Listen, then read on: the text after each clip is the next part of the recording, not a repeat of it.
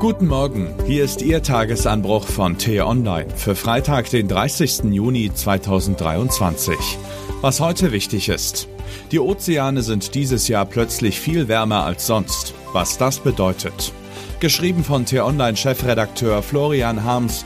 Unter Mikrofon ist heute Axel Bäumling. Seit Jahrzehnten geht es mit den Meerestemperaturen nach oben. Genau wie an Land fällt die Entwicklung jedes Jahr ein bisschen anders aus. Mal ist es kühler, mal wärmer, aber im Mittel steigt das Thermometer stetig. Die Temperaturkurve in diesem Jahr sieht allerdings so aus, als wäre der Zeichner abgelenkt gewesen und hätte sie versehentlich viel zu weit oben aufs Papier gekritzelt. Nicht nur werden weltweit Rekorde gebrochen, was angesichts der langfristigen Erwärmung inzwischen oft vorkommt, es ist die Größe des Temperatursprungs in diesem Jahr und die Größe der betroffenen Meeresgebiete, die für Aufregung sorgen. Die Menge macht's. Das warme Wasser geht nicht nur Freunde der See etwas an, sondern betrifft auch eingefleischte Landratten. Als landverbundene Geschöpfe interessiert uns die Luft, die uns umgibt, mehr als die unfassbaren Mengen an Wasser, die in den unsichtbaren Tiefen der Ozeane verborgen sind. Damit stellen wir die tatsächlichen Verhältnisse zumindest beim Klima auf den Kopf.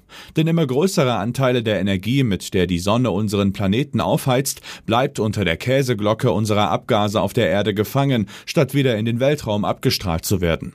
Sie muss also irgendwo bleiben, nämlich im Wasser. Nur zu einem Bruchteil wird der Energieüberfluss in der wärmer werdenden Atmosphäre gespeichert. Die Meere erledigen den eigentlichen Job. Und dann strecken sie ihren langen Arm in Richtung Land aus.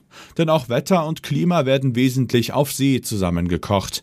Man kann es sich leicht ausmalen, wenn auf See das Thermostat aufgedreht wird, bleibt an Land kein Auge trocken. Angesichts der erschreckenden Entwicklung der Meerestemperaturen in diesem Jahr würde man also dringend wissen wollen, wie das kommt und was es bedeutet. Die Forschung hat dazu Folgendes zu sagen. Tja, äh, nun ja, an Erklärungsansätzen hat es keinen Mangel, im Gegenteil, es gibt sogar ein paar zu viele. Möglich ist also vieles, doch richtig klar aber nichts. Uneinigkeit herrscht selbst über die grundlegendste aller Fragen, ob die gegenwärtige Extremerwärmung ein Alarmzeichen dafür ist, dass endgültig die Hütte brennt und wir auf einen gefährlichen Kipppunkt zudriften, oder ob in Sachen Klimakrise noch immer Business as usual herrscht und die stetige Dauererwärmung nur einen kurzfristigen Schubser bekommen hat. Für den Mangel an Übereinstimmung und das Überangebot an Erklärungen können die Wissenschaftler übrigens nichts. Klimaforschung ist komplex, da rauchen auch Forschern die Köpfe. Aber die dramatische Erwärmung der Meere wirft nur drängendere Fragen auf. Sie illustriert, dass wir zwar mitten in der Klimakrise stecken, in entscheidenden Bereichen aber noch immer im Blindflug agieren.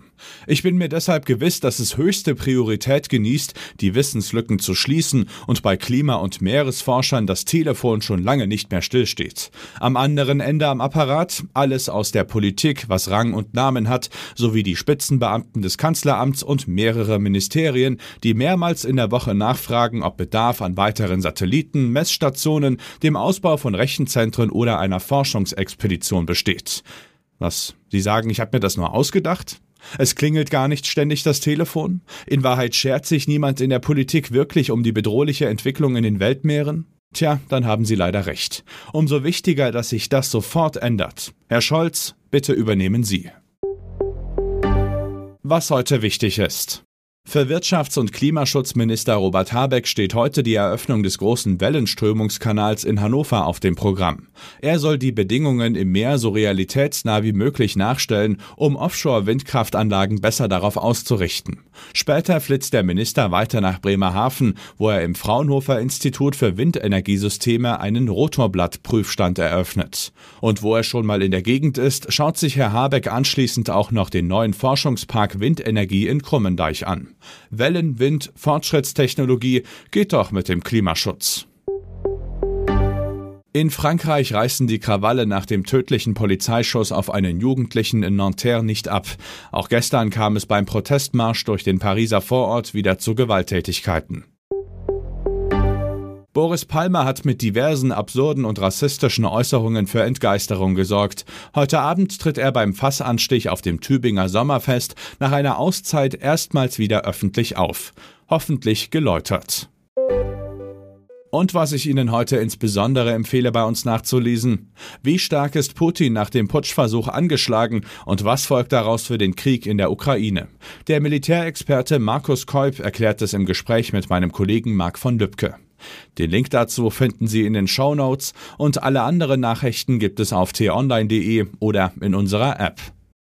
Das war der T-Online Tagesanbruch, produziert vom Podcast Radio Detektor FM.